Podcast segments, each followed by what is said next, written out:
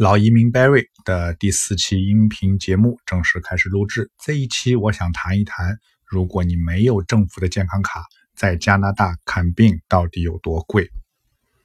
先说个题外话啊，我前三期在喜马拉雅的前三期，我专辑的名字是。欢迎来到加拿大。那么有朋友呢就好心的给我提出说，你这个名字太广泛了，你不可能对加拿大方方面面都很了解。所以尽管我很喜欢这个名字，我觉得非常有亲和感、亲和力、亲切感，那么我还是把它改为另外一个名字，叫安家多伦多。那这个名字呢就更有针对性，就是帮助。马上登陆多伦多的新移民留学生，帮他们尽快了解加拿大的呃生活情况，这边的一些资讯，这边的一些具体的一些问题怎么解决，帮助他们了解这里的情况，尽快融入加拿大生活啊，帮对他们提供帮助。所以我的这个专辑的名字从第四期开始我就改为安家多伦多，而且以后呢也一直延续下去。我不是这种把名字改来改去的这种人，一旦确定我会一直用下去。那么好，现在进入主题。如果你没有健康卡，在加拿大看病到底有多贵？众所周知，加拿大全民医保，那么你只要是公民或者是移民，你在加拿大看病是不用花钱的。那么如果是新移民，你登陆的前三个月就九十天内，那么我这里说的是安省的情况，安大略省，比如说你到多伦多，在前九十天内是没有这个计划的。你来了以后，你先去申请这个医疗卡，拿到医疗卡以后。那么你登录九十天以后就正式生效，你看病不要钱。那么在这九十天内，你去买一个临时的医疗保险啊，这个保险能够 cover，就是能够保障你万一出现重大疾病，能够保障支付你的医疗费。同样，留学生、短期探亲人士啊、旅游者到加拿大，那么都没有这个医疗保险。我们建议你去买一个这样的短期的医疗保险。如果你没买，那么你就没有这个保险，你走到医院里去，大概的费用是多少呢？今天就介绍这个话题。先说挂号费，你去医院，我指的是大医院啊，你走到大医院里啊，它就有个急诊室，这个地方挂号费一般是六百到九百块。这里所有的价钱我都是加元啊，本地货币。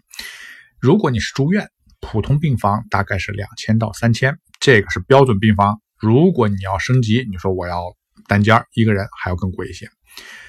重症监护室是五千到七千啊，所有这些费用呢，只是挂号和病房费，还没有包括任何检查费用。所以这就是给你一个大概概念，有个直观的认识。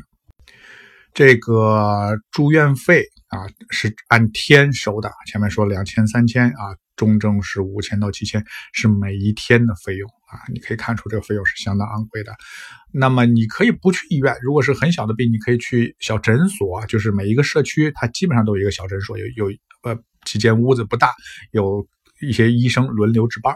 这小诊所呢，他看不了什么特别大的病，那么简单的头疼脑热，他能给你开处方药的药单，你可以去买处方药，他主要是这个目的，帮你。然后大的病，他还得推荐你去医院或者看专科医生。如果你去 clinic 小的诊所去看病，挂号费要便宜很多，大概是七十到一百一十块。如果你啊你去了以后，你就说我是国际学生，或者说你说我是旅游者，我没有加拿大健康保险，他就知道按什么制度来给你执行。反正首先要填一大堆表格，都是这样的。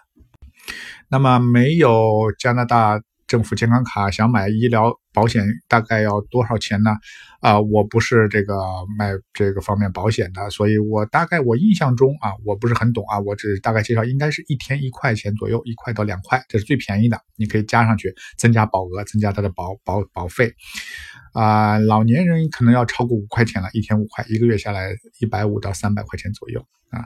啊，有大概是这个费用，这是最基本的保额啊。注意，它这个保啊，只是保最基本的东西，它不是保的很多。你听上去，他如果说我保五万或保十万，他并不是说你生病花了十万，他都给你保，不是这个意思。它是它里边十万是个总数，它里边分了很多类啊。比如说你换了，如果你突然得了精神病，可能保保个五千；你突然心脏病发作，可能保个四千；你突然住院，最多保八千。所以这些所有的数字加起来，可能达到五万。你的单科并不能达到五万啊，它都有一定的额度。即使有这个额度，它也不是百分之百保，它也是保包报销一定的比例啊。此外，如果你是一个常见病，就是你以前就有的病，比如说你以前就哮喘，你在这又哮喘，你以前有心脏病，在这又心脏病，这个是不保的，它保的是意外突然发生的疾病，啊，是保证这个，而且保保额也是有限的，即使有限，也比你呃这个没有保险突然去住院或者突然生病，一下花几千块钱要省很多钱，对吧？你的保费加起来就不交几百块钱吗？我觉得如果生病的话，这个还是非常值得的。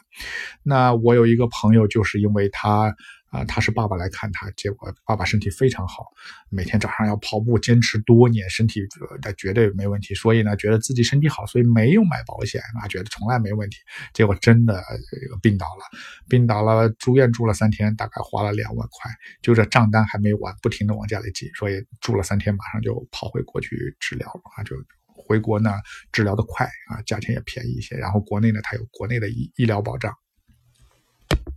呃，那么这个话题再说远一点，比如说我们移民或者公民来时间长了，我们看病是怎么看呢？我们拿着健康卡去大医院看病，真的是一分钱不花。那么我们怎么看病呢？大概是这个过程。如果小小小病，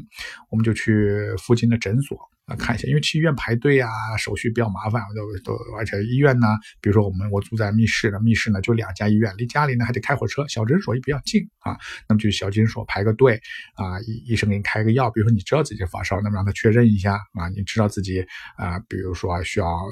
哪个地方包扎一下，他给你就简单的东西他能给你处理一下，那么稍微。大一点的问题，比如说你觉得自己需要看看医生，一般我们去家庭医生，我们有自己针对的家庭医生啊，他叫 family doctor。这个 family doctor 呢，能够给你也是也是有点像万金油，他什么都懂，什么都不懂啊，他就是可能给你解决一些常见的问题。他比诊所里的医生要好一些，但是他如果遇到专科，他会给你推荐到专科医生啊，比如说你的。你觉得皮肤问题，他会给你推荐到皮肤的专科医生；你觉得，呃，心心心脏或消化问题，他给你推推推荐到专门的专科医生。那么推荐到专科医生呢，你又牵扯到给他打电话预约，然后再去看，又要排队啊。对，所以加拿大看病呢，排队是个很常见的事情。我说这个排队不是在医院里坐着排队啊，就是说你你打个电话说我要看病，然后他就给你安排时间，可能安排到下个月的十五号。啊，你这段时间就在等啊，所以大家都在等啊。这个医生的医生呃病人很多，那慢慢看，大概是这我们把这个叫排队。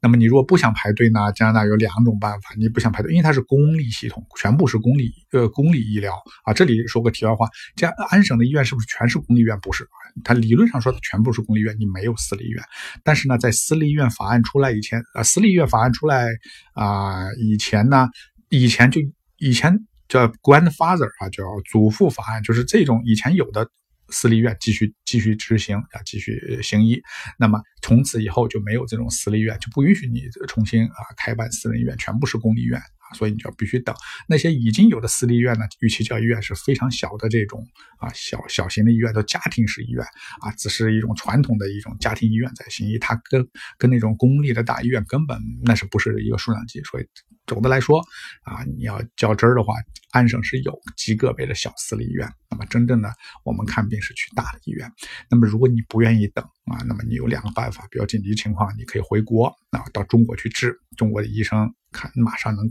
效率很高，很快能看，而且临床经验丰富。那么有钱人的啊，比如说他不是中国人，老外，那么他有钱，他怎么办呢？他直接飞到美国啊，或到美国赶快去看。在美国呢，你花钱马上就能看病啊。美国的私立医院的水平也是非常高的。那么，对于我们除了家庭医生和小诊所以外，还有一个就是急诊。那么，如果有紧急情况，我们去看医院的急诊，那么不去家庭医生那儿，因为家庭医生你也要预约啊，要要等很长时间。我今天我今天晚上就要看病啊，我比如说呕吐啊，突然有轻度的这个创伤或者哮喘啊、药物过量、重度反应这种，我要必须今天看，那你去急诊急诊。啊，这是第三种情况，我们去急诊。急诊呢，因为我们是安省，你安省你去任何一家医院，你不一定要去自己本地的医院，你可以去多伦多的医院，你可以去旁边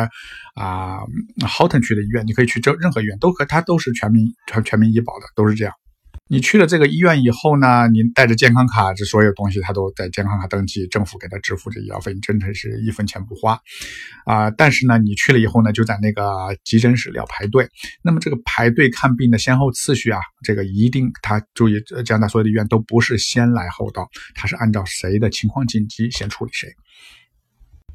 如果你情况不紧急，比如说你是普通的感冒发烧，你可能等很长时间，有可能等五个小时、六个小时，甚至一晚上才能看上医生。你就看后面来的人一不停的排到你前面。那么如果他是啊有车祸、心脏病、突然昏迷。啊，是或者过敏，那这种他会排到你前面，或者他出了车祸，那个啊是救护车把他送来的，那这种的腿这种很骨折啊，对吧？很严重，那么他医生一定会先先看他们啊，是后看你。另外呢，你不要忘了加拿大是全民医保，也就等于吃大锅饭，这公费医疗。那么这种情况下呢，一定会有人滥用这个医疗制度，所以如这个，所以呢，他这种方法让你嗯啊有。由这个谁的优谁的优先级由你生病的严重情况来决定，这个能确保保证一些你不会滥用，对吧？你去一次你要知道要等五六个小时才能看上，你只是简单的咳嗽，那么你你你没有必要去他啊，你但是你去了他必须给你看，因为政府的职责。但是你下次呢你就知道去一些小诊所就可以了，因为你马上就能看到，你没有必要去那儿排队去跟那些急需需要诊断的人去啊争夺这个医疗资源。好了，加拿大整体不管是新移民还是买保险的人看病的情况，大概我知道就这些情况啊，希望对您有帮助啊，感谢您收听，我们下一期再见。